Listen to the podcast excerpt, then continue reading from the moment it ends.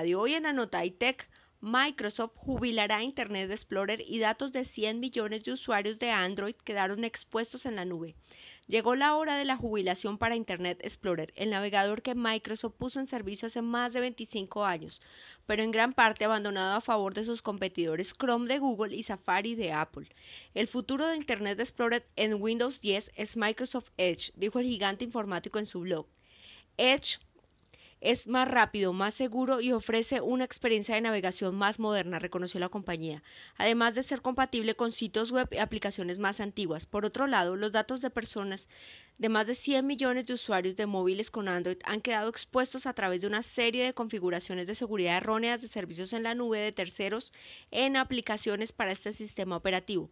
La información expuesta por estas bases de datos incluía correos electrónicos, mensajes de chat, ubicación, contraseñas y fotos, lo cual en manos de ciberdelincuentes podrían dar lugar a fraudes, hurto de identidad y robo de servicios, como ha alertado la compañía de ciberseguridad Checkpoint en un comunicado.